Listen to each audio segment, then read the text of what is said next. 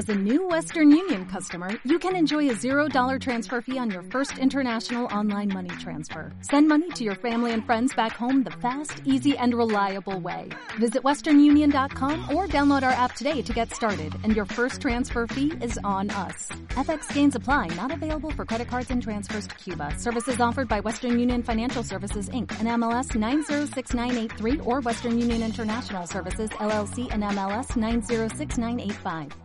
A todos los compartimientos, ¿preparados? ¡Deprisa! ¡A vuestros puestos! ¡Todos en posición! Buenos días. Buenos días, España. Vamos. Número uno, listos y a la orden. Todo el equipo, preparados. Compartimiento 2, listos y a la orden. Noticias a punto. Válvulas cerradas, niveles correctos. Hombres en posición. Que entren tertulianos. Compartimiento 4, listos y a la orden. Vamos a por ello. Número 6, listos y a la orden. Santiago Fontenla, preparado que entramos. Compartimiento 8, listos y a la orden. Comenzamos Buenos Días España, Radio Cadena Española. Compartimiento 10, listos y a la orden. A por ello, vamos.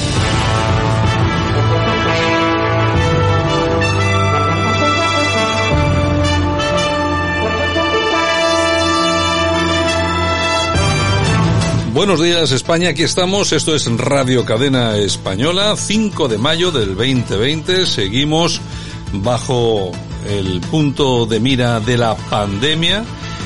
Y bueno, va pasando, parece que poco a poco, ya veremos a ver si conseguimos pasarla al completo, mientras tanto nosotros seguimos aquí en la radio intentando llevar información hasta todos los hogares de aquellas personas que han escogido escucharnos a través de Radio Cadena Española o también a través de este grupo de emisoras que transmite este programa cada día. Radio Frecuencia Benidor, EUD Radio en Madrid, Radio Tarsus en Jaén, Radio Antorba en Cantabria, Universal Radio en La Coruña, Radio El Campello en Alicante, Radio Vale Radio FM en Aragón, Radio Locura en Valladolid, Radio Aire Venezuela, La Nueva Enjoy en Lorca, Onda 90 Radio en Barcelona, Musicalísima EUD Radio en Toledo, Onda Media, Mediana, perdón, Onda Mediana en Zaragoza, Villaverde FM en Sevilla y Radio Omega en Sabadell, Barcelona. Los periódicos nos cuentan, en el país el gobierno advierte al PP de que rechazar la alarma sería el caos. Regreso a la peluquería. Educación plantea clases con solo 15 alumnos para el próximo curso. El automóvil es hunde. En todo abril solo se vendió lo que antes en un día. Vaya dato, ¿eh? Los trabajadores sanitarios sufren la mayoría de los nuevos contagios en el mundo nos dicen que Sánchez amenaza con el caos para alargar su estado de alarma. La ley de salud pública permite adoptar todas las medidas del desconfinamiento. Los comerciantes dan la espalda a la fase fantasma de la desescalada. Una docena de países europeos su nueva, arrancan con su nueva normalidad, entre comillas en ABC, nos dicen que el chantaje de Sánchez o él o caos y más muertes. El gobierno culpa al PP de cualquier retroceso en la lucha contra el coronavirus si no apoya prorrogar el estado de alarma, pero no somete el voto del Congreso el plan de desescalada como sí ocurre en la mayoría de las democracias del mundo. Y acabamos con la razón, emergencia capilar. Las peluquerías se llenaron ayer de batas y mascarillas. Sánchez ante una prórroga del estado de alarma por la mínima. El gobierno prepara ya un duro recorte de las pensiones. Más de 22,5 millones en vuelos charter para traer material sanitario. Sanidad da mascarillas en el metro sin seguridad.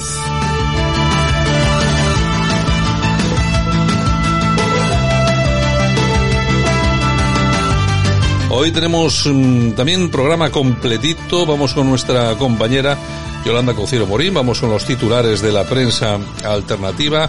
Estaremos eh, también, eh, vamos a irnos hasta Ares. Vamos a entrevistar al alcalde del PSOE, que es crítico con lo que está haciendo el PSOE. Muy interesante.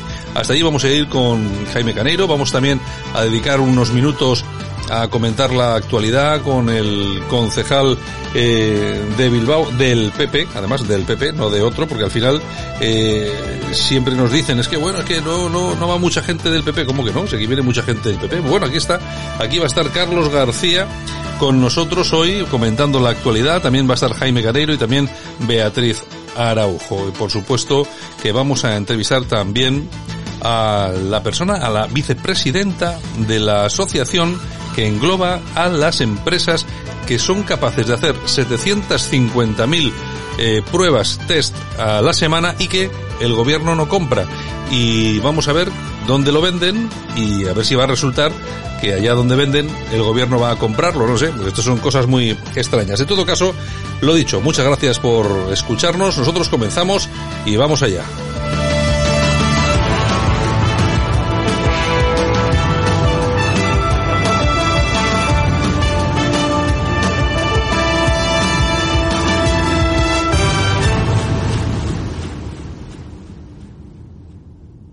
Escuchas Buenos Días España. Aquí no nos callamos. Quiero preguntarle la fecha exacta en la que lanzaron la alarma y comunicaron a los Estados miembros sobre la posible insurgencia de la epidemia en Europa y cuál fue en ese momento la respuesta de los gobiernos de la Unión Europea, sobre todo de España. Se nos ha preguntado cuándo dimos la voz de alerta la primera vez. A finales del año pasado, nos enteramos por primera vez que había estos casos de neumonía en China, en Wuhan, de neumonía de origen desconocido. Lo incluimos en nuestro informe desde entonces. El día 9 de enero se hizo una reunión de evaluación del riesgo y nuestra primera evaluación del riesgo es del 17 de enero ya, concretamente. Bueno, esta es una entrevista que hace Dolores eh, Montserrat, a Andrea Amon, que es la directora del Centro Europeo para la Prevención y Control de Enfermedades. En, en, esa entrevista que ha hecho, pues eso, se está de moda ahora hacerlo a través de redes sociales y a través de Skype y todo ese tipo de cosas, eh, Dolores Montserrat preguntaba la fecha exacta en la que la Unión Europea lanzó la alarma sobre la amenaza del virus. La respuesta exacta de Andrea, de la señora Andrea Amon, el 9 de enero nos reunimos para valorar el riesgo y el 17 avisamos. Sánchez, España lo sabía, Sánchez, Sánchez, lo sabía. Sánchez sabía perfectamente lo que estaba haciendo el día 17 de enero. Esto es eh, algo muy grave. Casi dos meses después permite las manifestaciones del 8M. Yo, eh, Yoli, eh, yo no sé, pero me, todo me, todo, no sé lo que podrán maniobrar, no sé lo que podrán hacer, las voluntades que podrán, que podrán comprar, pero yo a estos, alguno de ellos los veo en la cárcel, ¿eh?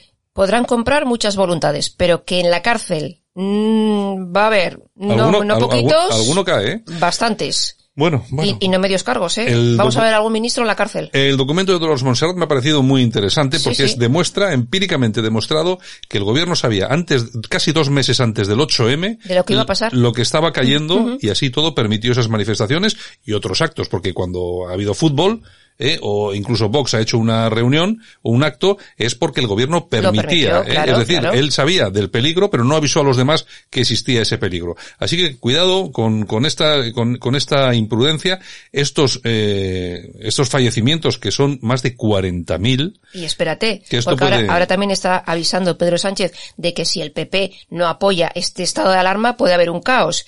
Ya, ya está preparando darle leña al Partido Popular. Espero que el Partido Popular esté preparado para eso acción-reacción. Bueno, ya veremos. Vamos con ello. Vamos con ello, buenos días.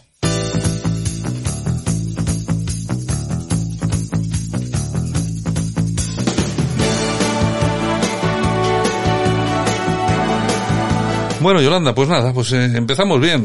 Con un abanico, porque vaya calor que tenemos en Bilbao. Oye, vaya sí. temperaturas estamos teniendo. Estamos en unas temperaturas magníficas. Oye, es... ayer a la tarde 30 grados teníamos a las 8 de la tarde en Bueno, Bilbao, pero es que ¿eh? esto es el trópico ya. El Bil trópico. Bilbao es el trópico, claro, es que, hombre. Bueno, así espantamos el virus. ¿No dicen que a mayor temperatura el virus desaparece? Sí, eh, me Con tanto que virus por la calle que tenemos, hay. Tenemos un virus ninja. Ya te digo.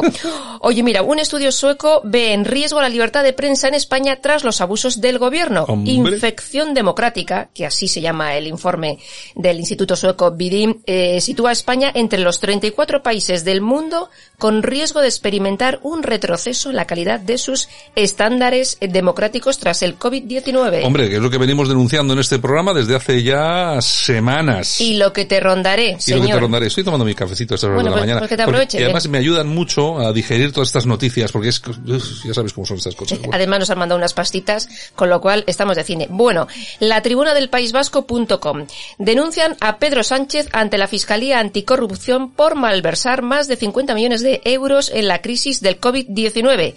En concreto ha sido denunciados eh, Pedro Sánchez, el ministro Illa y Alfonso Jiménez, que es el director del Instituto Nacional de Gestión Sanitaria por malversar supuestamente más de 50 millones de euros. Esta denuncia consta de 24 páginas. Bueno, La que se 50 está la que está viniendo, la que Sí, está sí, viniendo. sí, bueno, ¿qué más? Bueno, nos vamos a news.es. ¿Qué cuentan? Pues mira, el secretario de Estado de Estados Unidos, Mike Pompeo, asegura tener pruebas de que el coronavirus salió de un laboratorio chino. Tanto el presidente Trump como Pompeo aseguran que haremos responsables a los responsables. Eh, vamos a ver, es lo que también hemos dicho en este programa más de una vez. ¿Quiénes son los responsables? China. Está más claro que el agua. Claro. Bien, pues alguien tiene que hacer frente a las indemnizaciones derivadas del caos que han creado, que han generado. Si allí salió el virus, ha muerto tanta gente, tantos negocios, la economía se ha ido al garete de tal forma, oye, cuando uno, cuando hay una guerra, mira, Irak Todavía está pagando Sí. eh, eh, las indemnizaciones de la, de la última guerra. Pero Ah, ¿cuántas voluntades estará comprando China? no, bueno, no, esto es otra cosa diferente Mm. Ya porque veremos. en Estados Unidos no, no, Ah, no, Unidos. no funcionan como aquí, que somos un mercado Te digo persa. en el resto, en el resto. Somos, nosotros Mm. somos medio africanos, entonces aquí puede funcionar cualquier cosa. En Estados Aquí- Unidos no creo. Esto es el gobierno de Pancho Villa. Bueno, nos vamos a República. El Apple Watch detecta a una anciana una isquemia coronaria que no se detectó en el hospital. Resulta que la mujer se pone enferma, va al hospital, va a urgencias, no la ven nada, no la ven nada. Y oye, el Apple Watch eh, pues le ha salvado la vida. Pues mira, pues igual ahora se, lían a vender Apple Watch hasta que se cansan estos de Apple. Ya te digo. O igual era una señora que sabía que lo tenía, eh, vamos a ponerlo. Vamos a ponerlo. Bueno, Moncloa.com. La ministra para la Transición Ecológica, o sea, se Teresa Rivera, Bueno, la que dice. La que dice. La que dice que, que, que, que, que Trump ha dicho que hay que beber lejía. Sí, eh, bueno, ha dicho que han dicho que hay que beber Sí, lejía. pero bueno, venga. se- sí, sí. Bueno, pues eh, Bulos, entre otras muchas bulos. cosas. porque La están- ministra del bulo, la ministra del bulo. Exactamente. Bueno, pues ahora asegura eh, que de la crisis del coronavirus se saldrá con una actividad más ecológica. Habrá más espacios verdes, más parques, Sí, claro, se eliminarán los carriles de coches para que el uso del coche eh, disminuya. Y así dice que ¿sabes quién se van a beneficiar? Los bares. Porque ¿Usted las es tonto aceras... porque es comunista? ¿O es comunista porque es tonto? Pues se van a beneficiar los bares porque dice que así las terrazas van a ser más amplias. Yo, es que, es que vamos, esto, ¿Usted esto- es tonto porque es comunista? ¿O es comunista porque es tonto? ambas cosas. Bueno, nos vamos a la dialéctica nacional.es. a ver qué tenemos. El gobierno de Sánchez obliga a ponerse mascarillas en el transporte público, pero no en el supermercado. Parece ser que Pedro Sánchez y su grupo de expertos siguen sin saber nada acerca de la transmisión del virus. Eh. Estos no saben nada de nada. Pero nada de nada. Venga. En fin, voz populi. La ayuda para empleadas del hogar aprobada el 31 de marzo no se pagará hasta el 10 de junio. Es que este gobierno no sabe de qué viven estas mujeres, estas pobres mujeres. Es que es una O cosa. sea, se debe pensar que Es tienen sí, sueldazos sí, como ellos. Claro, se preocupan mucho de las mujeres, pero a la hora de la verdad. Claro, sí, sí. Porque es que son trabajadoras. Y a este gobierno lo último que le importan son los trabajadores. Irene Montero, las otras mujeres. cosas, otras cosas igual sí le preocupan, ¿eh? Otra cosa sí, pues eso, el rollo feminista, LGTBI, Sí, sí, sí. el rollo ecológico que se han inventado ahora y tal. Pero a los obreros o a las obreras, como Ujú. estas señoras que son... Que cobrarán una mierda, con perdón. 800 euros o una cosa así, de esta, esta no les preocupa nada. Pues nada, a ver qué eh, de qué viven hasta junio. Bueno, nos vamos a alerta digital. Un equipo de expertos predice hasta dos años más de pandemia y describe tres posibles escenarios de futuro. Mike Osterholm, que es el director del Centro de Investigación y Política de Enfermedades Infecciosas eh, de la Universidad de Minnesota, y califica la situación actual como la peor crisis mundial de salud pública en más de 100 años. Y puede ser peor. Bueno, yo, bueno, no sé, es que tam- vamos a ver, es que hay que ser realista. Eh, aquí los problemas han venido por el tema del colapso de Sí. la sanidad. Pero no sé, es que ha sido eso, el colapso. El colapso es lo que nos ha asustado a todos, porque claro, ibas al hospital, no te atendían y te morías allí. Ahora, si los, las, eh, las UCIs todas están libres, te pones malo de coronavirus, hombre, si eres una persona mayor, lógicamente baja de defensas, pero si eres un tío más o menos joven, No, como yo, con claro. 55 tacos, pues te salvan, te salvan Claro, la el vida. problema es eso, que haya colapso, no haya UCIs para la gente, como ha pasado hasta ahora. Vamos a la noticia del corazón. Venga, vamos a hablar de Hoy sí tenemos merlos. pobre, pobre, pobre, pobre. Pero no vamos a hablar de él exactamente, Ah. porque resulta que ahora ah, se supone, se rumorea, y Mm. yo creo que no va a salir el nombre, eh, de un supuesto famoso, muy, muy famoso, que está entre los 15 más famosos eh, y poderosos de este país, Ajá. con el que Marta Sánchez estuvo enrollada, hoy Marta Sánchez, Marta, Marta López. López estuvo enrollada un año. Y resulta que este hombre está casado, tiene hijos, etcétera, etcétera. ¿Qué me estás contando? O sea, que la que es, la que está, dice- es la que está contando tanto rollo en televisión y resulta que... Claro, ella dice que, jo, fíjate, Merlos, que le ha puesto los cuernos y tal con otra. Y resulta que ya está un año con uno casado, muy poderoso. Bueno, pues vamos a ver si se sabe quién es, ¿no? yo creo que no, porque creo que está sumamente poderoso y conocido en este país que no se va a saber. Sí, ¿tú crees? Ya verás. Bueno, bueno, qué pena. Venga, ¿qué en más? fin, bueno, nos vamos a las toñejas. ¿A quién vamos a dar toñejas? Antonio Resines. Hombre, es que... Cara Oye. Yolanda, Yolanda, es que me traes cada impresentable Pues, al programa. pues Oye, toñejas. despedida. La pum, calle. bueno, pues Resuna, eh, Resines resulta que ha dicho que ha exigido dinero, ha exigido dinero para la cultura, para hacer películas y series de televisión de estas cutres que hace él, Mm. y ha dicho que le da igual de dónde lo saquen, pero que quiere pasta. Oye, chico, pues que se coja Que su que dinerillo que se, y se lo monte él, ¿no? Como hacemos, como hacemos los demás. Claro, que se financie el chiringuito. Ah, claro. Aplausos. ¿Para quién? Paco Jiménez. Paco Jiménez, vamos, vamos a saber quién es.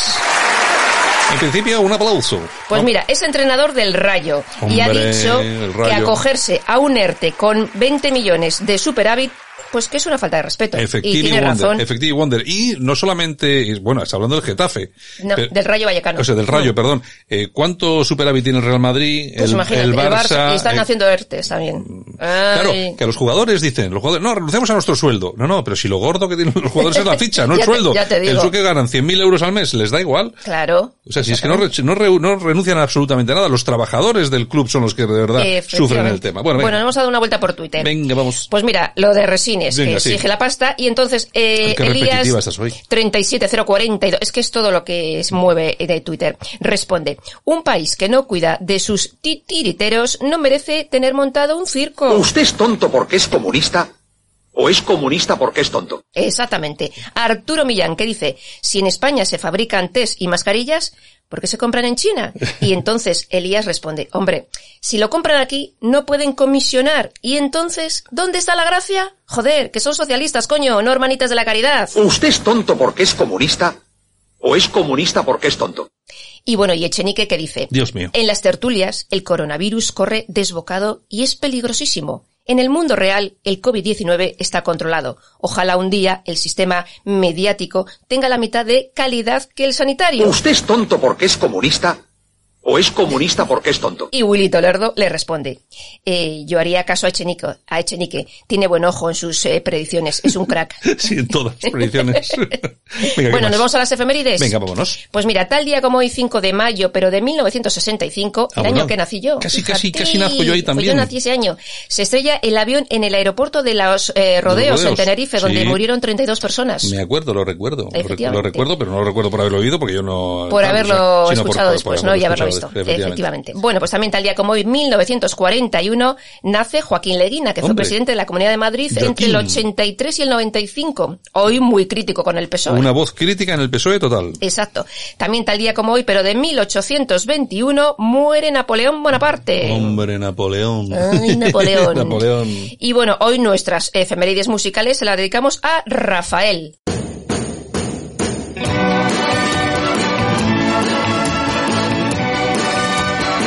Vaya mañana con Rafael. ¿Cómo Es, que es verdad, porque, ser? perdona que te diga, no es Rafael, es Rafael. Es Rafael. Es un día especial, hoy saldré por la noche.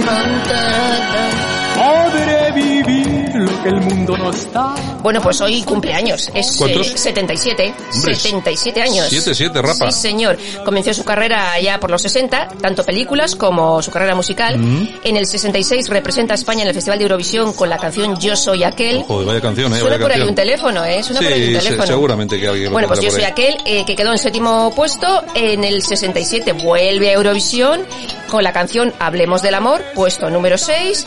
Y claro, se convirtió en un artista internacional,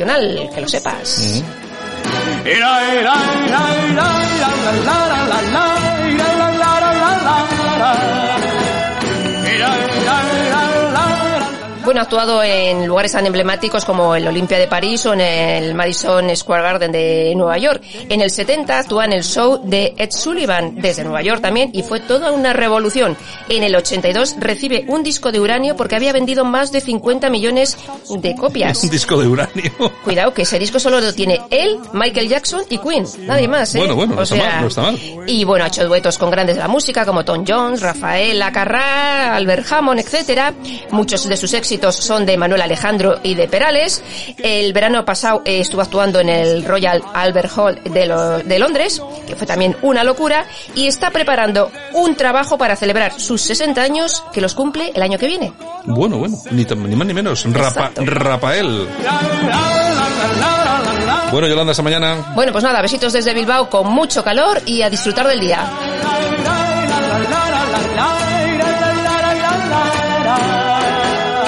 Será, será esta noche ideal, ella nunca se olvida. Podré reír y soñar y bailar, disfrutando la vida.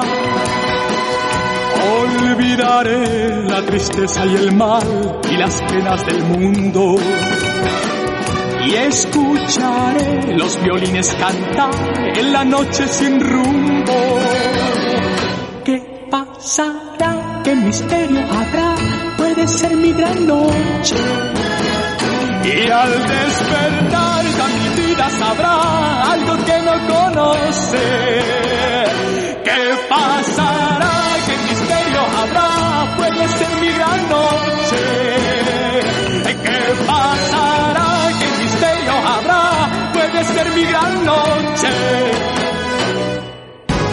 Aquí te lo contamos. Buenos días España. Buenos días. Don Pablo Barrón, buenos días. Hola, buenos días. ¿Qué tal por Galicia? Bien todo, ¿no? Bien, buen tiempo, ya por fin. Pues, Supongo que hoy hará bueno también, porque ayer hizo espectacular. Bueno, pues es de eso se trata. Oye, eh, Pablo, pues no, de- no dejamos Galicia y nos vamos a ir creo que un poco más hacia el sur, porque allí tenemos a doña Belén Barreiro, que es la directora general de Eurofin Singenasa, si no me equivoco, y vicepresidenta de Asebio, que es una asociación que aglutina a más de 280 empresas biotecnológicas españolas, es decir, el no va más en España. Doña Belén, buenos días. Hola, muy buenos días. Bueno, es usted ef- efectivamente la, la presidenta de, de, bueno, un número muy importante de empresas biotecnológicas españolas. Vicepresidenta. Vicepresidenta. Vicepresidenta. Es, es, Ana Franco de Mer, que es la, pre- es la presidenta que ejerce ese cargo con, con gran maestría. Bueno, bueno. Pues muy bien. Eh, dígame un poco, las empresas que están dentro de su eh, asociación, ¿a qué se dedican? ¿Todas a lo mismo o son cuestiones diferentes? Eh, no, las, las empresas de biotecnológicas tienen, eh, somos una agrupación muy diversa, porque la biotecnología tiene tantísimas aplicaciones que cada una de nosotras nos dedicamos a una aplicación diferente. Hay empresas que se dedican a farmas, es decir, a sanidad humana, eh, otras que se dedican a sanidad a animal health, a sanidad animal, otras dedicadas a alimentación, a medio ambiente. Hay, tenemos muchísimas aplicaciones, Mm. Sí, pero, porque la biotecnología está en todos sitios. mm, sí, eh, doña Belén, por lo menos 11 de esas, eh, de esas empresas que están en esa eh, asociación eh, son empresas que fabrican o que pueden fabricar los famosos eh, test de, del coronavirus, ¿no?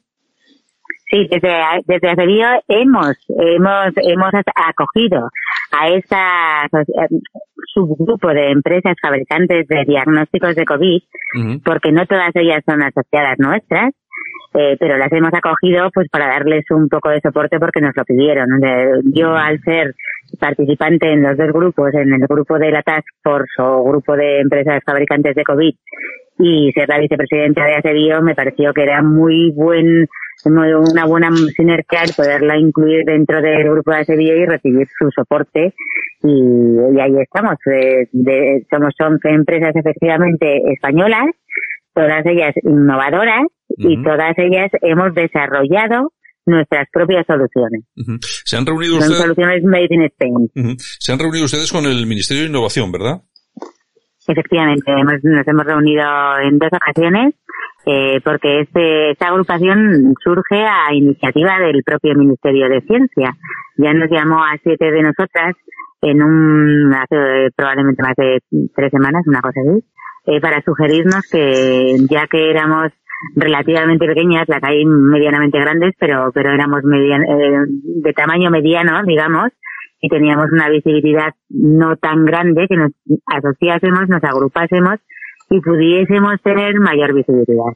O sea, esa sugerencia del Ministerio de Ciencia que nos está apoyando en todo momento a, desarrollar nuestra actividad. Eh, lógicamente esto se hace hace tres semanas, me dice.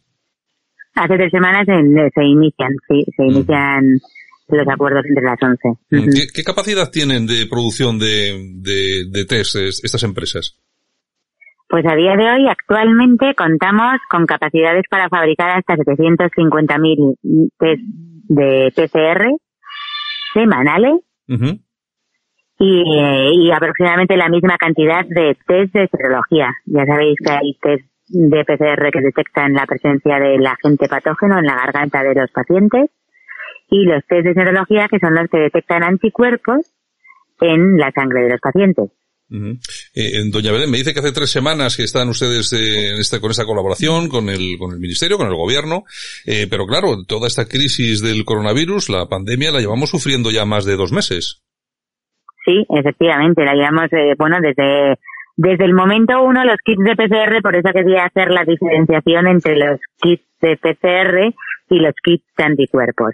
Los de PCR estaban disponibles desde el momento uno y me consta que muchas de las empresas que formamos parte de, la Task Force ya están suministrando a diferentes a diferentes instituciones, tanto gubernamentales como, como eh, locales de las comunidades autónomas, eh, fundaciones, etcétera. Pero los de anticuerpos hemos necesitado más tiempo para desarrollarlos, porque para desarrollar test de anticuerpos es imprescindible contar con muestras de pacientes que hayan ya padecido la enfermedad y hayan, hayan, hayan hecho anticuerpos.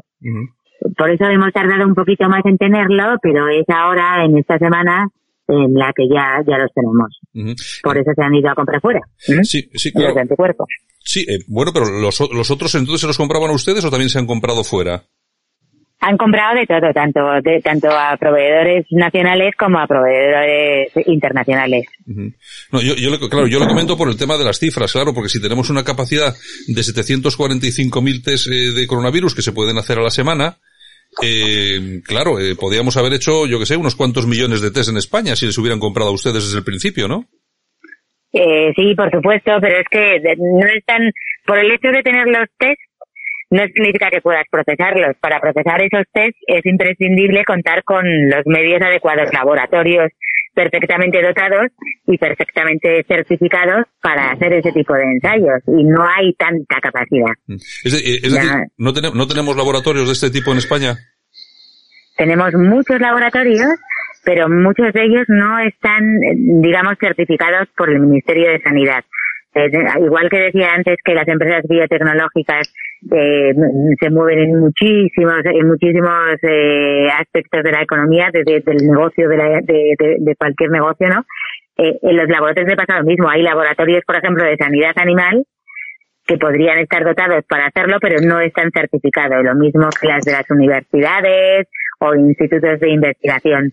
Necesitan ser certificados por el centro, el, Carlos III, que es el, encargado de coordinar todas las labores técnico-científicas relativas a COVID, tienen que tener la, la certificación por parte del, del Carlos III y yo creo que el proceso está eh, bueno pues haciéndose pero poco a poco. No no hay muchos más de los que de los que ahora están certificados que espero que obtengan esa certificación. Ajá. Bueno, eh, entonces estas empresas de todas formas entonces sí que estaban han estado produciendo estos estos test. Si no se si no se vendían en España, estas empresas eh, ¿dónde han estado vendiendo estos test? ¿A, quién le han vendido los test eh, estos del coronavirus? Pues casi todas nosotras, casi todas las empresas de biotecnología y específicamente las de diagnóstico, eh, somos empresas muy internacionales, aunque seamos estemos en España, eh, prácticamente todas nosotras tenemos más del 70% de nuestras ventas se realizan en el extranjero. O sea que los canales, nuestros canales habituales, eh, son los que han estado absorbiendo el stock de, y, y las cantidades que teníamos, claro. Sí, eh, eh, estas empresas, ¿alguna de ellas vende a China? Eh, bueno, concretamente yo ahora te hablo de, de la nuestra, de Eurofins Ingenasa. Nosotros vendemos mucho a China. Pero entonces, eh, ¿es posible que hayamos estado comprando test a chinas que son suyos? No, no, no. No, no, eso sí que no. No, que Eso estos, sí que- que estos sí le cambian, no. estos, le, estos le cambian la etiqueta y lo venden otra vez. No, no, no. Eso, eso vamos, estoy 100% segura de que no se ha producido. No tengo noticias de que en ningún mo- momento se haya producido eso. No, los chinos, que el, el, el, el mercado de China es tan inmenso que yo creo que absorbe todo lo que se le, todo lo que se le mande sin necesidad de reenviarlo a ningún otro sitio. Ah, Don Pablo Barrón. No. Hola, pues eh, bueno, yo estoy, yo estoy perplejo ¿eh? y yo si pensaba que todo esto lo estaban haciendo fatal después de oír a Belén Barreiro, pues alucino, porque yo he estado aquí atentamente escuchando y oigo que hace tres semanas que te llamaron. Eso son cinco semanas con todo este problema y, sin haber recibido una sola llamada. Eh, mi pregunta es, clara eh, y un poco personal. En esas cinco semanas, ¿qué pensaba Belén Barreiro que estaban haciendo en el gobierno para solucionar el problema? Bueno, ellos están tremendamente ocupados en el gobierno para solucionar todo esto. tremendamente ocupados y, y, y- nuestra y nuestra postura y la postura que, de- que creo que tenemos que tomar es la de apoyar y ayudarlos, ¿no? Eh, me parece que es una gestión que lo haga quien la haga va a ser súper difícil y, y es momento, a mi modo de ver, de, de todos ponernos a disposición de ellos para que nos digan cómo podemos ayudar. Ahora, eh, sí que es verdad que nos gusta decir que existimos, que nos gusta decir que, oye, mm, ya que estamos aquí, eh, dejar que os ayudemos, ¿no? Os, os tendemos la mano, pero por favor dejarnos, dejarnos que nos que os ayudemos.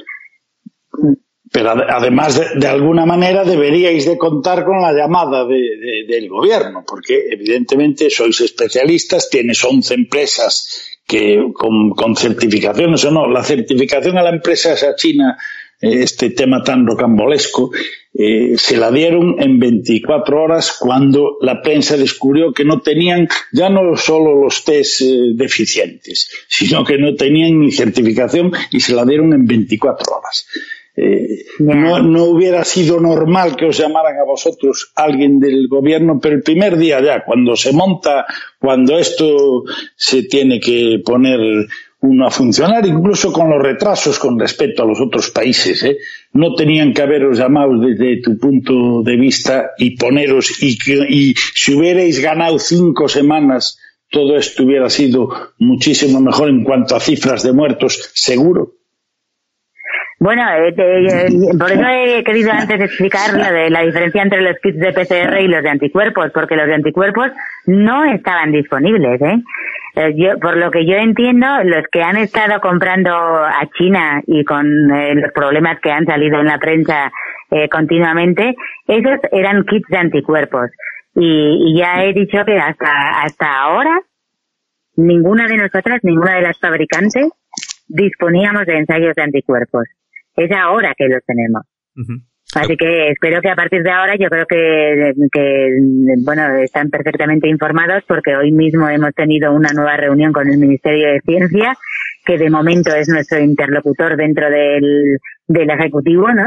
Y, y, y están perfectamente enterados de estos, de estos hechos y vamos eh, casi con seguridad a partir de ahora contarán con nosotros para los test de anticuerpos también que tienen una validación y una certificación eh, de, de, de largo, de largo, no. Doña, sí, doña, doña Belén, entonces hay dos, tenemos aquí dos test, ¿no? Hay unos que son los, los de PCR, ¿no? Y, y, luego los serológicos, son diferentes. Los que ustedes no tenían, los que ustedes no tenían, ¿cuáles eran? ¿Los PCR o los serológicos? Los serológicos. Los serológicos. serológicos. Y, y los, y los PCRs, desde el primer momento del gobierno, cu- ¿cuántos les ha comprado a ustedes, a las empresas españolas? ¿Muchos? Eh, no sabría decir las cifras, no tengo las cifras de, de esas cifras no las tengo, pero sí que estado comprando. O sea, me consta que a muchas de las 11 empresas eh, ya han contratado con ellos. Eh, y eh, bueno, tengo conocimiento de algunos de algunos um, contratos recientes que han sido muy importantes. Recientes. Y claro, lo que pasa es que estamos siempre, estamos siempre en lo mismo. Estamos en, en, la, en, la, previsión de hace dos meses o más de dos meses. Claro. Eh, claro, a nosotros lo que nos gustaría saber es si hace dos meses o hace dos meses y medio, cuando ya llegaban las alertas eh, desde otros países, incluso desde la OMS, si, si el gobierno se lanza a comprar a las empresas españolas con ese, con ese punto de calidad que evidentemente tienen, o si se lanza a comprar en China para que luego pase lo que ha pasado, ¿no? Que venían los test que no valían, que eran malos, estaban eh, caducados, etcétera, etcétera, doña Belén. Ya, los de China, ya, ya, ya cuento cuál es el problema. El problema es ni más ni menos otro que no teníamos nosotros. Y los de, y, y, es verdad que PCR se ha comprado a los proveedores habituales. De, igual que nosotros exportamos de forma habitual, no hablo durante la crisis. De mm. forma habitual nosotros exportamos el 70% de nuestras producciones fuera. Eh, bueno, pues hay muchas otras empresas extranjeras que vienen, que, que, que, que venden en España.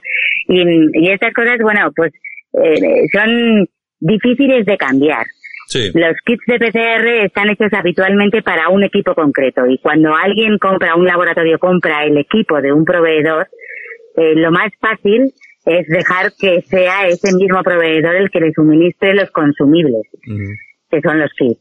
¿Usted? ¿Por qué? Porque es un paquete completo. Sí, sí. Usted, entonces, eh, usted su empresa, doña Belén, entonces, eh, han, segui han seguido exportando con absoluta normalidad. Se les ha permitido seguir exportando nos han dado, bueno, nosotros porque no teníamos producto, porque hemos hecho los serológicos ahora, uh -huh. pero por lo que tengo entendido las fórmulas han sido, es imprescindible comunicar todas las exportaciones al Carlos III, es decir, están siempre informados de que se producen esas exportaciones, eh, pero como, como hay excedente, pues, pues se pueden exportar. Mm. Claro, yo, yo no sé, eh, Pablo, eh, yo no sé si no, si, no, si no lo entiendo, porque eh, si hay excedente se puede importar y a la vez no tenemos claro, para nosotros. Lo que, lo que yo entiendo que está pasando es que Belén Barreiro es muy elegante, no quiere, no, no, no, quiere hacer como el gobierno, echarle las culpas a nadie y eso es un poco lo que lo que está pasando porque todo lo que dice esos test que no hay pues, aunque no lo tuvierais, yo sigo diciendo, si desde el minuto uno, ¿eh? mira, para mí desde el minuto uno tenían que haberos llamado y poner a uno de vosotros en el comité de expertos, porque luego está lo del comité de expertos, que lo deciden todo, que hay que ver qué currículums tienen. Eh, dicho esto, claro, Belén está siendo tremendamente elegante, como todo el mundo me dice que es, y no, y no está queriendo criticar a nadie, pero el cachondeo está servido, Santi. O sea, eh, doña, servido. doña, Belén, doña Belén, ¿cuánto, cuánto cuesta, cuánto cuesta un, un test? Eh, eh, el, el, precio, el precio que, ha, que se ha estado comprando en China es equiparable o el mismo al que se compra aquí en España? Yo creo que serán precios absolutamente equiparables. Sí, sí, la producción de este tipo de reactivos es bastante estándar en, eh, y todos utilizamos utilizamos los mismos procesos, o sea que los precios serán muy similares, muy similares. Uh -huh. Muy bien. Bueno, eh, Pablo, no sé si tienes alguna cosa más y si no despedimos a, a doña Belén que estará súper super liada seguro. Nada, nada, yo por, yo por mí nada más, agradecerle y tal y aprendí mucho. Y una cosa, los test de Corea le suena, ¿quién los vendió? Porque los vendieron en España, no fueron ustedes. Yo, a mí me dijeron que eran españoles. En Corea, no sé si sabe que se, se hizo el sí. estado de alarma, se metieron los coreanos en casa y fueron los sanitarios con los test a todos los ciudadanos sí. y, hubo, y hubo 200 muertos y un mes más o menos de, de problema. Esos test eran sí. españoles. ¿Eran a ustedes se los compraron o no? no. Eh, lo desconozco, fíjate, lo, voy a investigar porque eran españoles. Eran españoles, ¿Eran españoles el, el, dato que yo tengo es que eran, eran españoles, que es el ejemplo que había que haber seguido en todos los países. Claro, Corea, que es, es retrasada en muchas cosas, pues fíjate tú cómo fue a solucionar una cosa tan sencilla no, no, como hacer test es... para todos los ciudadanos. Y encima, en vez de desplazarse el ciudadano, quien se desplaza es el sanitario a casa del ciudadano en fin. Sí, sí, no, desde luego no, el, pues esquema, el esquema aplicado en Corea es fabuloso. Es, desde luego ha sido ha sido muy a seguir. A mí me encantaría haberlo podido aplicar aquí también, porque ha sido tremendamente eficaz, desde luego. Bueno, claro. bueno, doña, doña Belén Barreiro, que es la vicepresidenta de Asebio, vicepresidenta esa vez he dicho bien, así no le quitamos a nadie el puesto. Muchas, muchas gracias por haber atendido a los micrófonos de Radio Cadena Española, muy agradecido y un fuerte abrazo. Muchísimas gracias a vosotros. Gracias. Gracias. Hasta luego. Hasta luego. Buenos días. Adiós. Bueno, pues hemos despedido a doña Belén Barreiro. Eh, Pablo, yo no sé qué te ha parecido la entrevista. A mí hay cosas que no me cuadran, aunque yo entiendo la postura de doña Belén porque, eh, lógicamente, aquí estamos hablando de, de mucho dinero que van a recibir esas empresas por fin del gobierno español, ¿no? Claro, ya lo has dicho tú. O sea, quieres decir, aquí el error lo comete el gobierno, como lo dije yo un poco con ella adelante. para mí la tenían que haber llamado a ella o al grupo o a Eurofins o a alguien, a alguien de, de este entorno de profesionales y, y, lógicamente desde el minuto uno si se pone todo esto a disposición y esos test que no tenían los empiezan a hacer cinco semanas antes de, de, de que hubieran pasado las cinco semanas se hubiera todo cambiado mucho y desde luego poner en, entre los expertos a alguien de esta gente que sabe perfectamente lo que hacer. Ahora se está, se está guardando cosas porque ahora ya están en tratos con el gobierno, ya firmarán el contrato y pues supongo que no le, no le compensará hacer amigos, mm. que es lo que haríamos tú y yo, pero tú y yo somos Sí, distintos. Sí, ¿Qué, te, iba, qué, te iba, qué te iba a comentar, eh, Pablo? Yo me imagino que cuando se produce o se vaya a producir, o estas conversaciones ya se están produciendo, pero cuando se produzca esa firma de contrato, el gobierno les dirá, dejen ustedes ya de, de hablar por ahí en los medios de comunicación, claro. Claro, pero una eso y otra, pero tú mira, tú mira qué reuniones, o sea, qué pinta en el, en el, en el Ministerio de Ciencia. Tiene que estar ya en sanidad. Si le han dado toda la potestad a sanidad, que hable ya con sanidad, con ella o con Simón o con todos o quien sea en sanidad. ¿Qué hace si ciencia lo ahora, lo que ciencia ahora se lo pasa a sanidad? Sanidad se lo piensa y seguimos retrasando. Y sin embargo ya viste que ahora sí que ya tienen los test dispuestos. O sea mm. que aún así a todo sigue siendo todo muy lento. Hay una cosa, eh, todo, que de todas formas que ha quedado clara, porque lo ha dicho ella, ella, ella misma, que todo, todo este, este contacto con el gobierno se produce hace 15 días, cuando, cuando los, eh, los avisos de pandemia y, tienen ya más de, más de casi tres meses. Es decir, que hace, hace 15 días es cuando se han puesto en contacto, me imagino que, claro, el gobierno está diciendo esto va a salir todo y nos van, nos van a colgar en la plaza pública. Claro, hace 15 días porque se dieron cuenta que, lo de China no les salía, que estaba todo esto hecho un vegao y de repente descubren, como hicieron con las mascarillas, en, en, ahí en Alcobendas, que es a las que fue el presidente mm. a ver a hacer la visita que salió en todos los informativos. La tenían al lado un señor que decía que yo doy hechas no sé cuántos, pero me las tienen que encargar. Y también hasta en eso tardaron. Entonces esto es lo que les pasa. Este, este negocio Santi les llegó. Les cayó el marrón a una gente que no está preparada. Y quisieron hacerlo como ellos vieron que se hacen en otras legislaturas, en otros gobiernos. Empresa del amigo. Nah, esto es fácil, hombre. Esto lo hacen en China a cuatro duros y luego ya lo vendemos y lo controlamos. Y ahí es donde se desmadraron. Llegaron a China con un intermediario que tampoco conoce lo que hay que hacer, no tenían la certificación, vinieron los test malos. La, mira, el hecho de que vengan test defectuosos, eso pasa con cualquier importación, con cualquiera. Siempre hay un número. Un error siempre puede haber, sí. Un error siempre hay. Y nunca pasa nada si solo de, de 500.000 vinieron 100.000 mal. Bueno, pues se devuelven y se hacen otros y da. O sea que eso tampoco sería el, el, lo que fue escandaloso es que eran con materiales no sanitarios, y prácticamente todos defectuosos. Y en una empresa que hacía otras cosas, hacía eh, eh, hacía otras cosas. Pero, ya la intermediadora. Claro, pero, pero, pero, Aquí nadie conocía el sector. Pablo, pero tú fíjate que nos dice, nos dice eh, la vicepresidenta de esta asociación que ellos han, han permanecido estos meses vendiendo eh, al extranjero todos sus productos, todos sus test, entre ellos a China. ¿De verdad? ¿De verdad que no hemos comprado, de verdad que no hemos comprado test españoles en China? ¿De verdad? Eso, eso seguro que ella lo sabe y no ha querido decirlo. Yo estoy convencido que, que el chino, Claro, eh, ellos y, y, los de Corea, si no son, son españoles, por lo tanto, si están todos metidos en este, en esta organización de asedio, seguro que por ahí le saldrán, pero es posible que ella en este momento no lo supiera porque no es, no es su misión.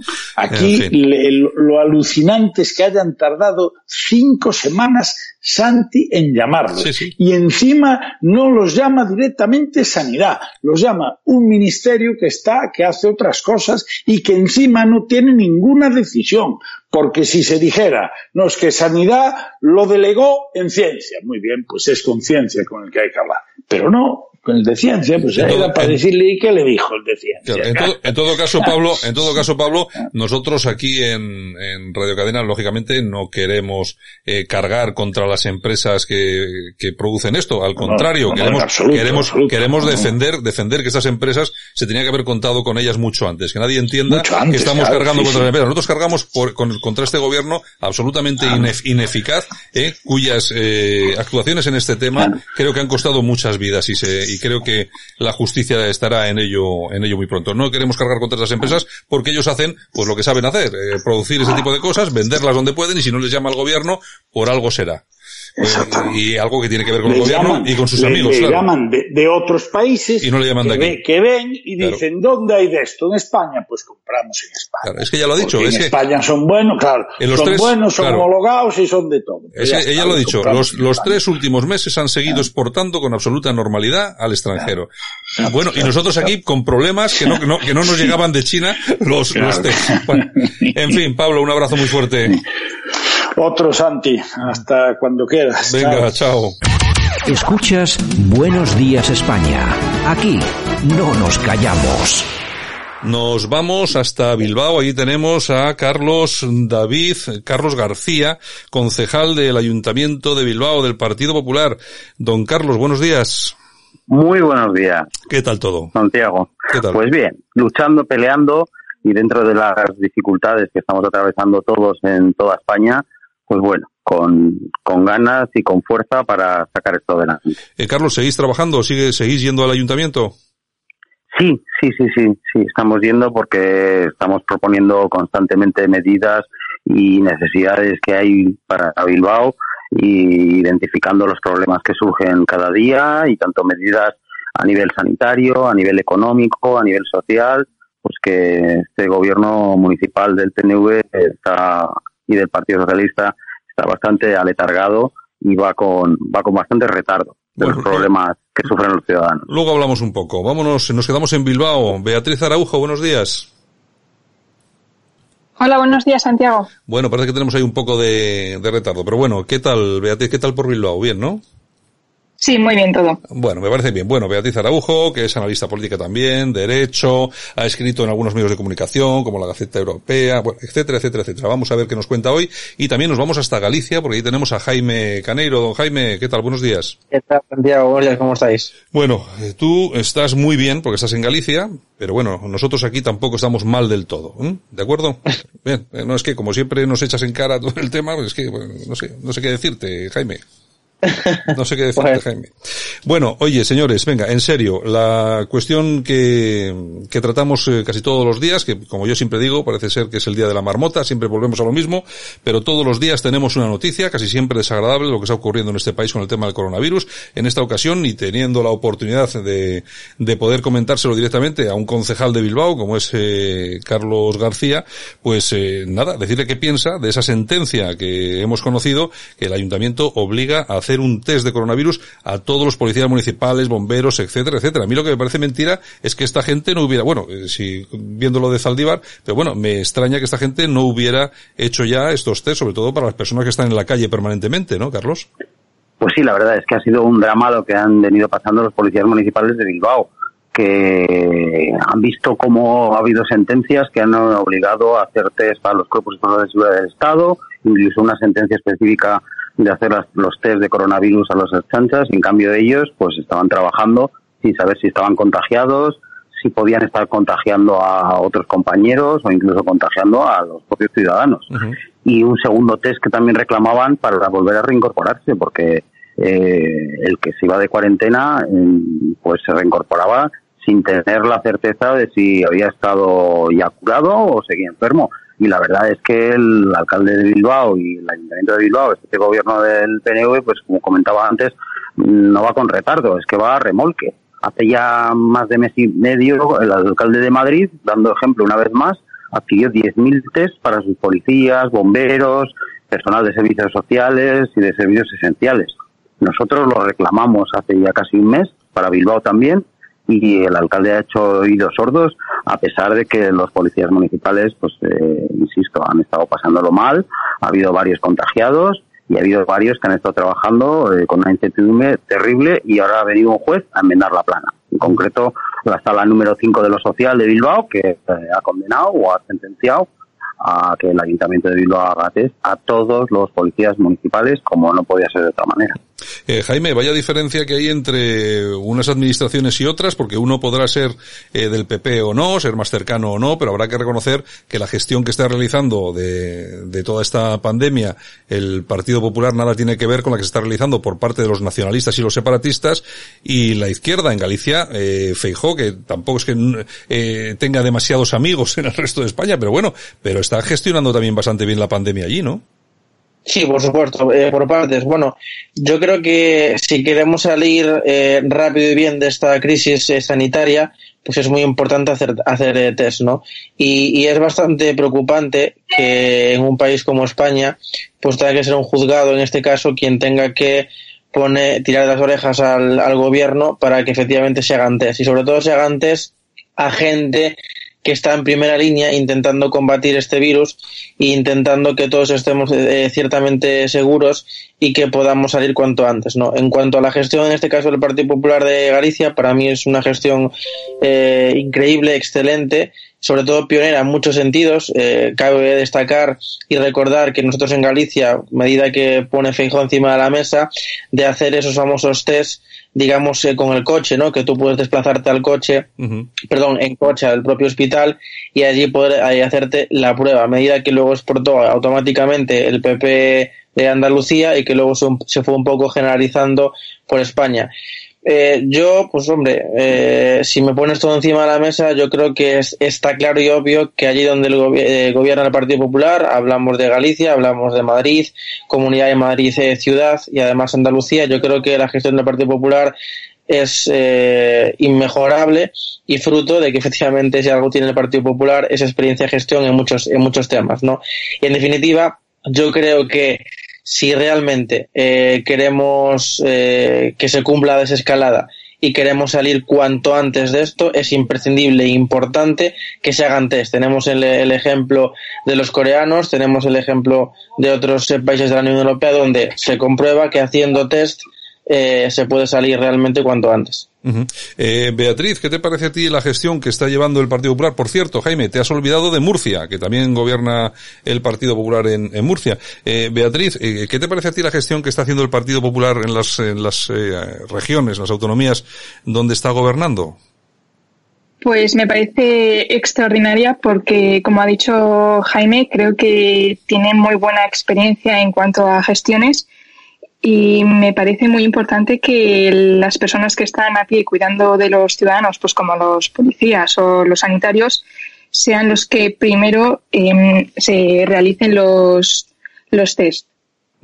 Eh, hay otro tema aquí, eh, Carlos, que es el tema de Zaldívar que es, no sé, yo creo que es un tema que igual no conocen eh, muchos ciudadanos españoles en el resto de España, pero que sí que lo tenemos aquí presente cada día. Tenemos eh, a dos personas eh, que fueron sepultadas vivas en una escombrera ilegal, ilegal porque me imagino que miraba para el otro, para otro lado alguna institución de, del, del País Vasco. Eh, de eso no se habla nada y los medios de comunicación tampoco, Carlos. Sí, la verdad es que por desgracia toda esta pandemia del coronavirus ha tocado un asunto que estaba al cabo de un tiempo empezando a salir a la luz y a conocerse en el resto de España. Pero resumiendo, eh, se trata de un vertedero de, de residuos eh, sólidos, de escombros y que tenía autorización para determinada cantidad de residuos tóxicos. Pues bueno, este, este negocio, esta escombrera, este vertedero, incumplía absolutamente todos los requisitos de seguridad, de tamaño, de condiciones, etcétera, etcétera, hasta que ocurrió una auténtica desgracia que fue un derrumbe que atrapó a dos trabajadores que durante semanas estuvo emitiendo gases a la atmósfera y tuvo a una buena parte de la población del País Vasco, en el entorno de Ibar, Hermoa, Paldívar, El Orrio, toda la zona central del País Vasco, pues respirando aire contaminado, con una altísima contaminación. Y bueno, pues el caso es que el problema en concreto más grave de todos, evidentemente, es esos dos trabajadores sepultados y que el comportamiento ruin y miserable del gobierno vasco nacionalista eh, ha generado que haya sido imposible encontrarles a día de hoy y uno de los motivos es que se ofreció la ayuda de la UME, que es un cuerpo del ejército, la Unidad Militar de Emergencias especializada en ese tipo de rescates, en ese tipo de catástrofes, y el gobierno vasco lo rechazó en un primer momento, en unas primeras horas, donde podía haber alguna posibilidad, alguna probabilidad de haberle rescatado con vida. Hoy en día, 88 días después, casi tres meses, estamos a punto de cumplir pasado mañana, ya pues es prácticamente, no, es imposible que aparezcan con vida Alberto y Joaquín, de los que no nos olvidamos, de los que vamos a seguir reclamando que se encuentre sus cuerpos y de los que se van a reclamar y se van a pedir responsabilidades por la actitud tan negligente del gobierno vasco y tan infame políticamente hablando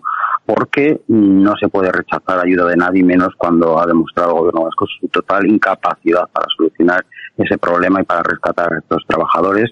Y además, cuando se ha negado, se ha rechazado esa ayuda por motivos eh, verdaderamente miserables, como es no querer que el ejército español intervenga en el País Vasco, que solucione un asunto y que no intervenga una administración disciplinada como es el ejército, que muy probablemente habría sacado y destapado otra parte de la toxicidad de los escombros y de los residuos y de la basura que hay en ese vertedero, que no es física, no es sólida, sino que es de corrupción, porque es evidente que ahí hay presunta corrupción, se demostrará o no se demostrará, pero ahí el PNV y el Partido Socialista, el gobierno vasco, ha tenido un trato totalmente de favor con una empresa que lleva años incumpliendo todos los requisitos de seguridad y al final han pagado las consecuencias.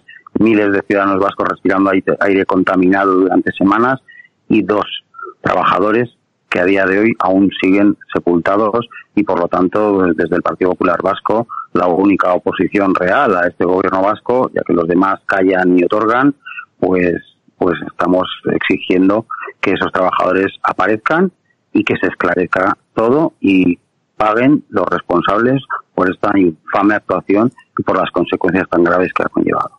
Eh, Beatriz, lo de la pandemia del coronavirus, lógicamente, ha traído consecuencias muy negativas, ¿no? Tenemos miles de fallecidos, eh, negocios cerrados, eh, la economía está realmente mal, ahora hablaremos de ello con, con Jaime, pero sobre todo a nivel político lo que ha demostrado es la falta de gestión de la izquierda y luego nos ha enseñado, nos ha mostrado la, el verdadero rostro de lo que es el separatismo. hemos tenido eh, localidades como Barcelona, en Cataluña, eh, donde no se ha permitido al ejército montar hospitales de campaña, donde no se les ha podido, no se les ha permitido llegar a desinfectar eh, ciertos eh, edificios. Aquí en el País Vasco no se les permitió en un principio desinfectar el, el aeropuerto de Loyu, el de Sondica, para que conozcan todos nuestros oyentes. Y, y así para todo. al final, estas personas con las que convivimos, a las que conocemos, que sabemos que están más por la ruptura de España que por otra cosa, han mostrado su verdadero rostro, que les importa más su, no sé, su pequeño reino, entre comillas, que no el bienestar de sus propios votantes. Sí, estoy totalmente de acuerdo contigo y con Carlos en que el PNV ha tenido una conducta totalmente negligente en el tema de los eh, de las personas que están enterrados en Zaldívar y creo que no se puede jugar con la vida en este caso y anteponer, por ejemplo, pues los intereses o la ideología. Sí que es verdad que, bueno, ellos tendrán sus ideas y opiniones, pero en este caso se trata de ayudar a todas las personas y, por lo tanto, creo que es un tema eh, suyo de ideología y que por eso no permitieron entrar a la UME para que pudiera rescatar a los trabajadores o, por, como bien has dicho, em, desinfectar el aeropuerto de Loyu o la estación de Abando. Oye, Jaime, porque y aparte de todo esto está el tema económico. El otro día, eh, ¿te acuerdas que hablábamos un poco de lo que iba a ser eh, esta la famosa recesión de la que hablamos siempre? Eh, incluso teníamos eh, cifras que llegaban a hablar del 22%, creo recordar que lo comentaste tú. Y lo que sí me he dado cuenta es que el gobierno va rectificando día tras día y va sumando va sumando tres eh, tres puntos al déficit. Bueno, yo antes de nada, permítame que me ría, Santiago, porque la verdad que lo de este gobierno en tema económico es, es alucinante, ¿no? Yo es que escuchar hablar del Partido Socialista no, no hago más que cabrarme todos los días, ¿no? Porque, en fin, y, y, me, y me preocupa porque supuestamente tiene entre, entre su gobierno a una tal Nadia Calviño que supuestamente estuvo ahí en la Unión Europea, pero en fin, mira, yo hace muchas semanas eh, comentaba el tema del, del, rescate como la única alternativa y viabilidad para sacar a España adelante. Y me tomaban por loco, pero ¿qué dices? Dices cualquier cosa para ir en contra del, del gobierno. Ahora ya la palabra rescate parece que va sonando y parece que ya está en boca de mucha gente y en titulares de muchos periódicos.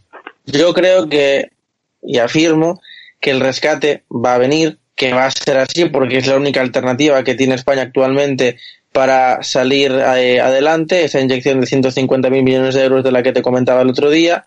Y lo más curioso de todo esto es que vamos a ver a un gobierno de izquierdas cuando llegue el momento tener que anunciar recortes, porque los van a tener que hacer, no les va a quedar más remedio. Y vamos a ver cómo se van a recortar sueldos públicos, vamos a ver si se recortan las pensiones o bien se congelan, vamos a ver caída las inversiones públicas, vamos a ver recortes en ayudas, vamos a ver recortes en sanidad, educación, dependencia y demás. Todo eso que criticaban cuando el Partido Popular tuvo que hacerlo porque, lo que, por, porque no le quedó más remedio y porque lo hicieron sin tener a Europa detrás, porque el Partido Popular evitó un rescate precisamente porque tenía la absoluta y porque era un gobierno, un gobierno serio que no necesitó de tener que estar Europa detrás constantemente porque sabía perfectamente que podían contar con ello. Entonces, yo estoy deseando ver a Pablo Iglesias anunciar todos los recortes que van a tener que hacer. Y recordemos que Podemos nace, o sea, el 15M nace precisamente como, un, eh, como una lucha y, contra, y como una crítica contra esos recortes que el Partido Popular tuvo que hacer. En, en definitiva, el rescate está ahí. ¿Por qué? Porque te lo comentaba otro día Santi y, y ya acabo con esto. Es muy sencillito. Mira, eh, vamos a caer prácticamente un 22% eh, de PIB. El primer trimestre hemos caído un 5.2. En el segundo trimestre, eh, cuando conozcamos los datos, probablemente estemos ya en un 11 y pico por ciento de caída del PIB. Y al, y al acabar el año está clarísimo, casi seguro, que la caída interanual será aproximadamente de un 22%. El paro va a llegar aproximadamente al 25%. Estaríamos, estaríamos hablando ni más ni menos que eh, entre 7 y 8 millones de parados. Que eso, eso supone incrementar el gasto público, una caída de, ingresos por eh, caída de la renta disponible, cierre de, empresas, eh, cierre de autónomos, etc. Y entonces con el déficit que ya estamos hablando de un en, en torno a un 115,5% del, del PIB o 120% y no hay capacidad de financiación. Entonces, nosotros los economistas normalmente eh, hablamos de economía y lo ponemos un poco difícil, pero esto para que la gente que nos escuche lo entienda es muy sencillo. Eh, si nos dan dinero para poder eh, subsistir y para poder no quebrar, nos van a pedir condiciones. Y esos famosos hombres de negro del que hablaba la izquierda van a venir, uh -huh. pero van a venir de verdad. Y entonces, bueno, eh, es la única alternativa. Y yo siempre lo digo, y lo digo siempre, que prefiero que me gobierne Europa que me gobierne este gobierno, en cuanto a temas económicos. Y poco más tengo que decir, Santiago, sí. es que yo creo que sí. quien no lo quiera ver, en fin, Carlos, el, eh, fíjate, la izquierda que se ha pasado media, bien, media vida comentando eh, una, otro de sus bulos que, que, son los que utilizan normalmente, que es que eh, con Rajoy eh, Europa tuvo que rescatar a España, etcétera, etcétera. Bueno, ahora creo que es lo que dice Jaime, ¿no? Creo que vamos a ver un rescate en toda regla. Sí, en, en, con Rajoy no hubo rescate de España, evidentemente. Fue un rescate bancario interno, pero en cualquiera de los casos hay que añadir a lo que decía Jaime un panorama oscuro si añadimos a todo eso que el socio de gobierno en España es un partido comunista, antisistema y populista. el primer gran favor que haría y la primera gran actuación que podría hacer Pedro Sánchez es deshacerse de ese socio que es un auténtico lastre a futuro y a cualquier tipo de intervención de Europa y de ayuda de Europa hacia España. Hombre, la segunda es un imposible que sería dejar su puesto a Margarita a Margarita Robles, pero eso no sabemos que no lo va a hacer. Ojalá fuese así, porque por desgracia el único ministerio que ha funcionado con mediana dignidad y coherencia ha sido el de defensa. Y volviendo brevemente a lo anterior, decir que en el País Vasco sí que ha intervenido el ejército, pero ha intervenido exclusivamente en las infraestructuras dependientes del Estado.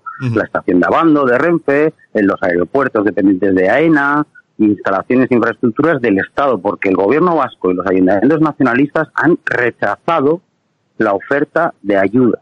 Mientras tanto, había residencias de ancianos totalmente abandonadas sin poder desinfectar. Y por eso quiero añadir un, un, ejemplo más a este, este, despropósito de rechazar esa ayuda. El único lugar donde el ejército, la UME y otras unidades especializadas, como la bacteriológica que vino desde, desde Valencia, no intervenido es en el País Vasco.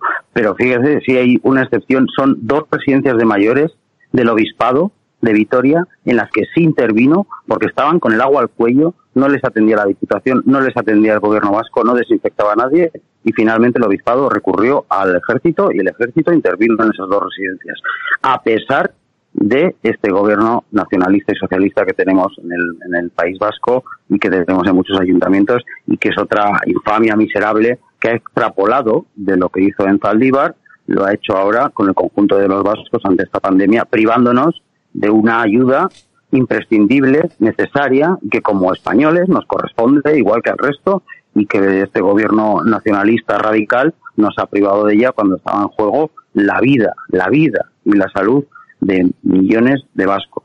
Bueno, vamos a ir acabando, que no nos queda tiempo y estamos con el tema bastante, bastante corto.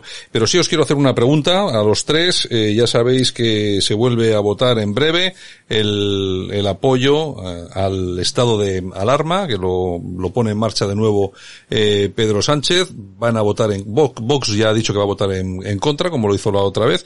Y lo que no sabemos exactamente es qué va a hacer el Partido Popular. Hay algunas, algunas voces que dicen que hay que votar en contra, porque esto ya no, ya no es lo que era otros que hay que seguir apoyando al gobierno. Me gustaría preguntaros a los tres, eh, ¿qué creéis que va a hacer el, PP? Eh, Carlos, empezamos por ti. ¿Qué crees que va a hacer el PP y qué debería hacer el PP?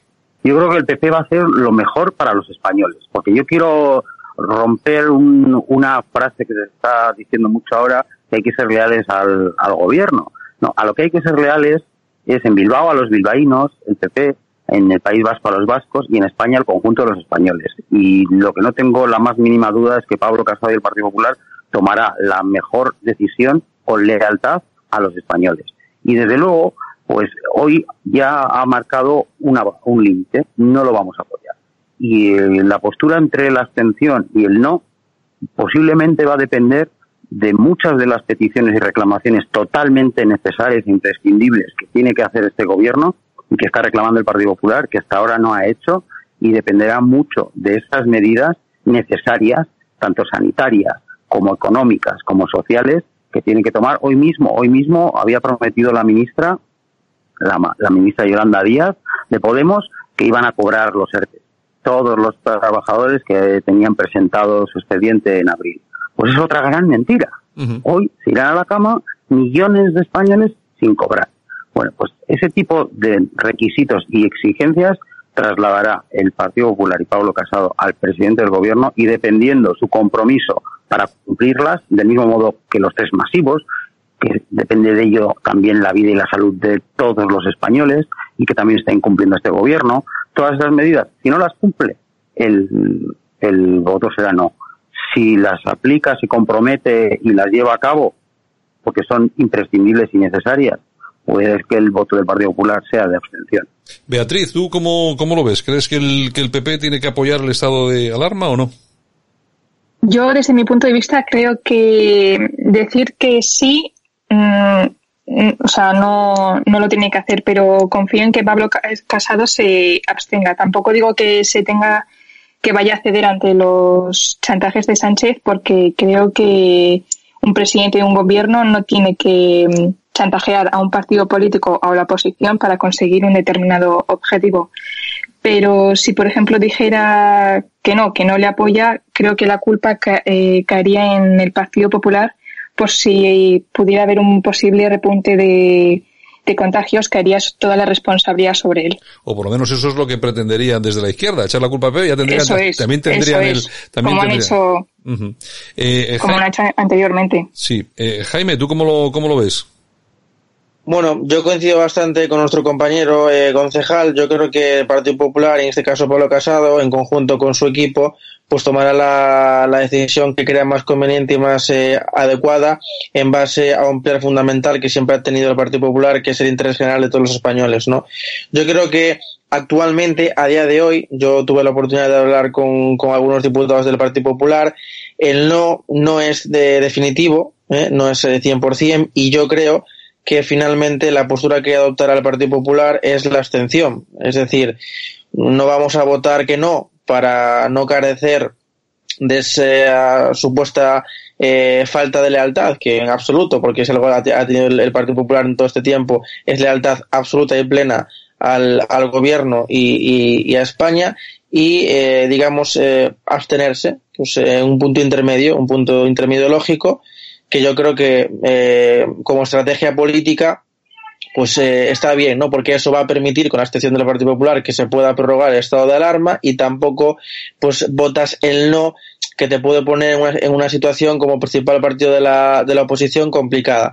Pero bueno, como no depende de mí, depende de ellos, pero a mí no me cabe la, la menor duda que la decisión que tome en este caso Casado con su eh, directiva será la correcta. Y yo creo que si no me equivoco, que suelo equivocarme poquito, pero siempre nos equivocamos alguna vez. Yo creo que lo que se votará el, miércoles será la, abstención. Y creo que es lo correcto, ¿eh? Bueno, señores, acabamos eh, nuestro tiempo, que hoy ha sido cortito. De todas formas, no se quejarán nuestros oyentes eh, del PP eh, simpatizante y tal. Hoy ha, quedado, hoy ha quedado una pequeña tertulia muy del PP. No os quejaréis, Carlos. Carlos. Que no, el, ah, ah, porque los, en, algún, en, algunos otros medios, especialmente en los públicos, últimamente no se escucha mucho las opiniones del PP. bueno, bueno.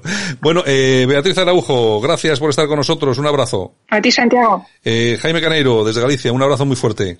Buenos días, a y, ti, un abrazo. Y, y Carlos, amigo mío, un abrazo muy fuerte. Hasta la próxima. Un fuerte abrazo a tu disposición y a la de tus oyentes. Hasta la próxima. Aquí te lo contamos. Buenos días España. Buenos días. Jaime Caneiro, La Coruña, buenos días. ¿Qué tal, Santi? ¿Cómo estás? Buenos días. Pues aquí estamos, como, como siempre, soportando el, soportando el tema que tenemos entre pecho y espalda. Bueno, que no es poco, lo que pasa es que ya se va acabando. Bueno, si te parece, nos, bueno, estamos ahí cerca, cerca de ti creo yo que vamos a ir, porque nos vamos a ir hasta, hasta Ares. Ahí tenemos a Julio Iglesias, don Julio Iglesias, que es el alcalde de Ares. Buenos días, don Julio. Buenos días. ¿Qué tal?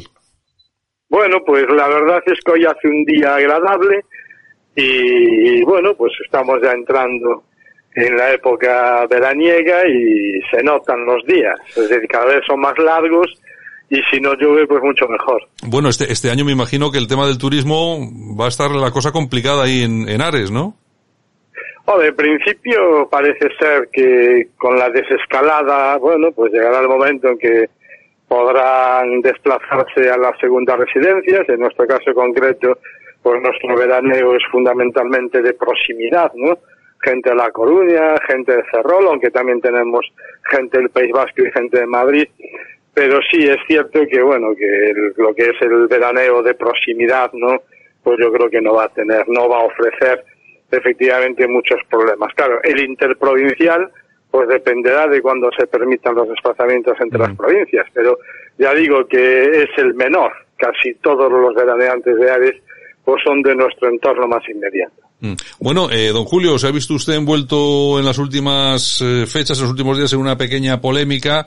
Ha comentado usted en sus redes sociales y se ha dirigido al, al señor Pedro Sánchez, que ha dicho algo así como que publicar las normas, que tienen que publicar las normas con el tiempo suficiente y bien escritas. Se refiere a las normas sobre todo lo que se está haciendo en, en, en relación al coronavirus.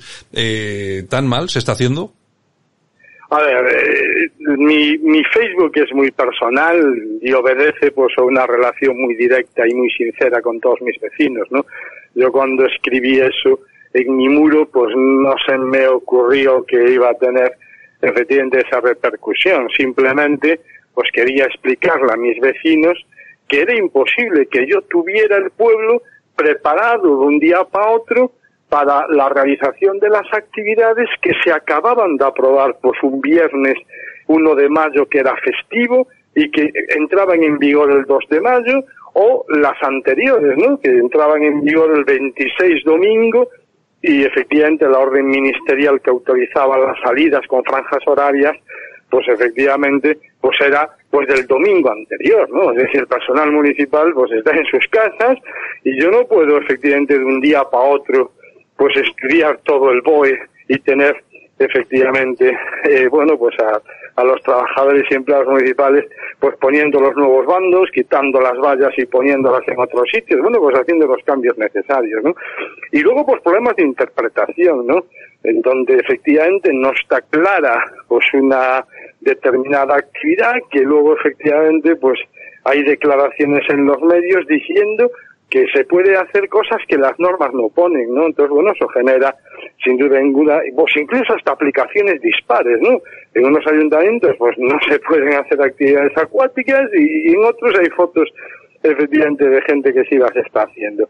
Entonces, claro, en ese sentido, bueno, pues yo manifesté pues en ese, en ese preciso momento esa realidad, que es cierta, es decir, no me la invento, es cierto, es decir, las normas pues muchas veces efectivamente no son claras, eh, no hay efectivamente tiempo para preparar su aplicación y, lo más importante, ¿no? Que, efectivamente, bueno, pues eh, se podría hacer lógicamente pues con unos días antes y estableciendo su entrada en vigor.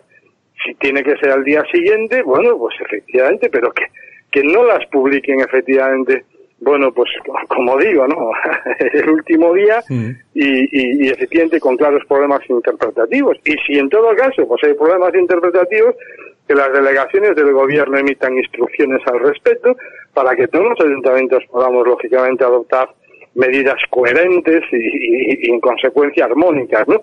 Entonces, bueno, pues efectivamente esa fue mi queja. Sé que en estos momentos pensar en esta realidad con la que nos está cayendo, pues quizás pues sea mucho pedir, pero sí es cierto que a los alcaldes, a las policías locales y a la Guardia Civil, que son los que al fin y al cabo tenemos esa relación directa con los vecinos y tenemos exigirles el cumplimiento de todas las medidas, pues está claro que nos ahorrarían sin duda alguna por muchos problemas.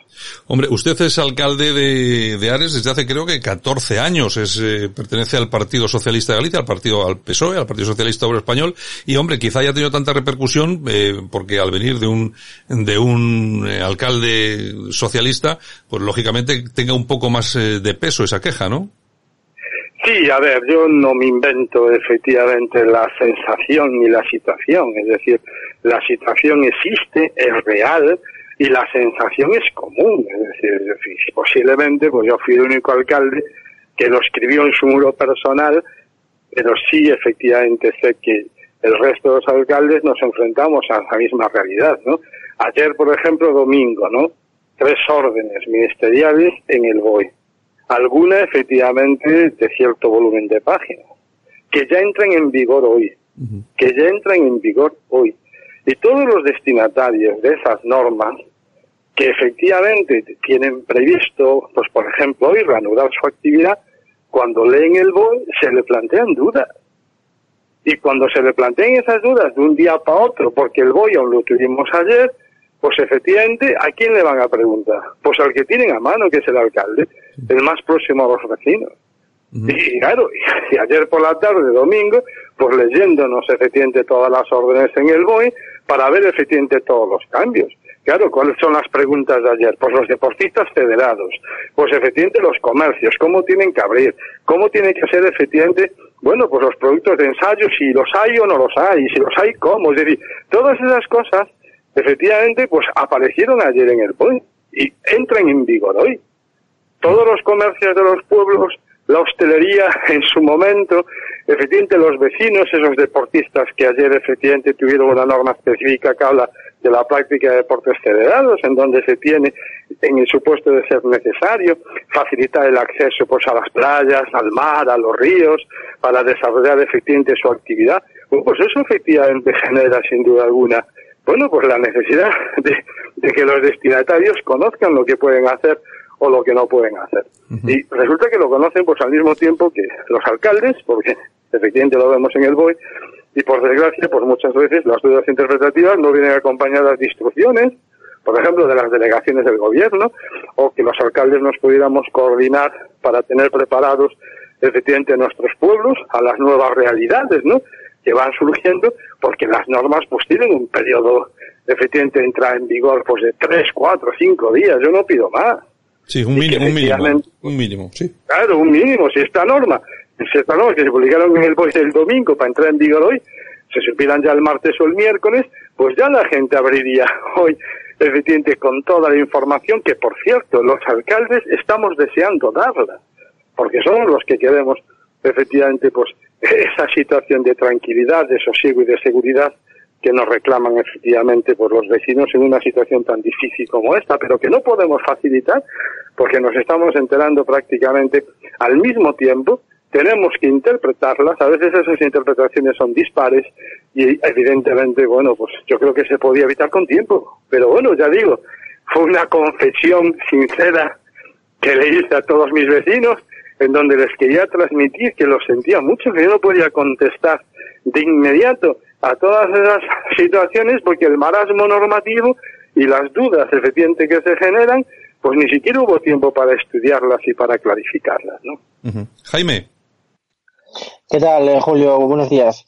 Eh, vamos a ver, eh, yo ciertamente pues tengo un gran cariño por Ares porque tengo mucha gente conocida allí, tengo grandes amigos desde mi infancia y bueno, la verdad que lo que se avecina no es, digamos, light, ¿no? Es bastante preocupante en ese sentido. Entonces, yo quería preguntarte, don Julio, si efectivamente las ayudas que, o el paquete de medidas que se está haciendo por parte del gobierno central realmente los ayuntamientos pues eh, más pequeños eh, están notando estas ayudas, porque claro, aquí el, el, pequeño eh, comercio será el más afectado y es muy importante pues intentar mantenerlo, ¿no? Porque bueno, pues en Ares hay bastantes comercios, tus vecinos de, de, toda la vida con sus pequeños negocios que estarán pues pasando una etapa muy complicada en estos momentos, ¿no? Entonces, son dos preguntas muy fáciles. La primera es, eh, ¿se está llegando o se está viendo por parte de tus vecinos esas ayudas que el gobierno está eh, anunciando? Y por otro lado, eh, ¿qué es lo que está proponiendo el Ayuntamiento de Ares? ¿Qué es lo que estáis haciendo para intentar combatir pues este tema eh, del coronavirus a nivel ya no solamente social ni sanitario, sino también a nivel económico, don Julio? A ver, en principio los artes que están aprobados pues ya son una realidad, hay muchísimos trabajadores que efectivamente pues están en los artes y, los, los, pocos ingresos efectivamente que podían tener pues en estos momentos con sus negocios abiertos pues los hacían inviables, los hacían insostenibles y en consecuencia pues gracias a los artes pues claro que tienen un valor de oxígeno efectivamente importante, ¿no? El tema es que los artes están vinculados a la declaración de un estado de alarma que de no subsistir ese estado de alarma implicaría también la finalización de los ERTES, lo cual lógicamente nos generaría un problema gravísimo porque la recuperación económica de nadie, de absolutamente nadie, va a ser de un día para otro, de ningún negocio. Es decir, un negocio no va a recuperar su actividad económica el día en, que efectivamente abra. Entonces yo creo que si la fórmula eh, no es declarar o no seguir con el estado de alerta, pues efectivamente, pues habrá que buscar una fórmula para la subsistencia de estos instrumentos y que no estén vinculados al estado de alerta, porque ya digo, cuando se termine el estado de alerta, la recuperación económica no va a ser al día siguiente. Y si los ERTE están vinculados al estado de alerta, está claro que hay que estudiar unas fórmulas para su mantenimiento en un momento efectivamente posterior, si este estado de alerta pues termina próximamente. Y luego, en cuanto a las medidas que estamos adoptando los ayuntamientos, pues son medidas efectivamente, bueno, pues de contención. En Ares decidimos no irle a la cuenta corriente absolutamente a ningún vecino en estos momentos. Con lo cual, efectivamente, suspendimos de inmediato el cobro de todos los impuestos que corresponderían al primer trimestre. En consecuencia, vamos a esperar a ver cómo se desarrolla efectivamente la situación, porque también sabemos que esto puede ser injusto porque hay muchos vecinos que no van a ver afectada su situación económica. Yo soy funcionario y efectivamente, pues mi situación económica, pues gracias a Dios no se va a ver efectivamente afectada porque yo voy a seguir trabajando en la universidad y voy a seguir cobrando mi nómina. Entonces, bueno, pues más adelante habrá que ver el impacto económico en las familias y, lógicamente, pues decidir eh, en consecuencia, ¿no? En, función de cada situación. Pero de momento ya decidimos no irle a la cuenta corriente en estos momentos a nadie.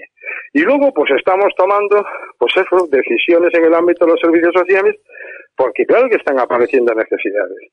Están floreciendo, pues por desgracia, situaciones lógicamente familiares, de caída de ingresos y, la vida sigue, hay que seguir comiendo y hay que seguir efectivamente educando a los hijos y hay que seguir pagando los alquileres y en consecuencia, pues claro que estamos adoptando medidas en el ámbito social, fundamentalmente en las situaciones estas de necesidad y luego pues una vez que esto esté un poco pues más clarificado, pues también intentaremos ayudar en toda la medida de nuestras posibilidades, estoy hablando de un ayuntamiento pequeño, pues lógicamente, bueno, pues a nuestra hostelería, ¿no? Que es un sector fundamental en Ades. En Ades si hay algún tipo de negocio, pues es el hostelero, ¿no? Son bares, restaurantes y además estacionales, es decir, muy enfocados a un verano que les permite, pues hacer caja para sobrevivir un invierno que en los pueblos costeros, pues efectivamente aquí en Galicia es muy largo.